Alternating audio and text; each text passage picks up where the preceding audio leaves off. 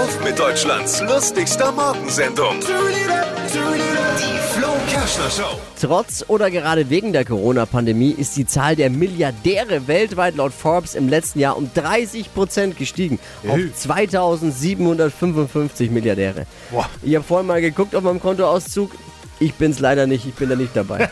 es gibt inzwischen so viele Milliardäre, in der Karibik werden bald die Briefkästen knapper. Der 18-jährige Erbe der Drogeriemarke der DM, Kevin David Lehmann, ist Ja? äh, auf der Liste der Superreichen gelandet. Liebe Singlefrauen, bitte bleiben Sie dran. Nach der Werbung verraten wir seine Telefonnummer und wo er wohnt. Was hat Flo heute Morgen noch so erzählt? Jetzt neu. Alle Gags der Show in einem Podcast. Podcast Flo's Gags des Tages. Klick jetzt, hitradio n1.de.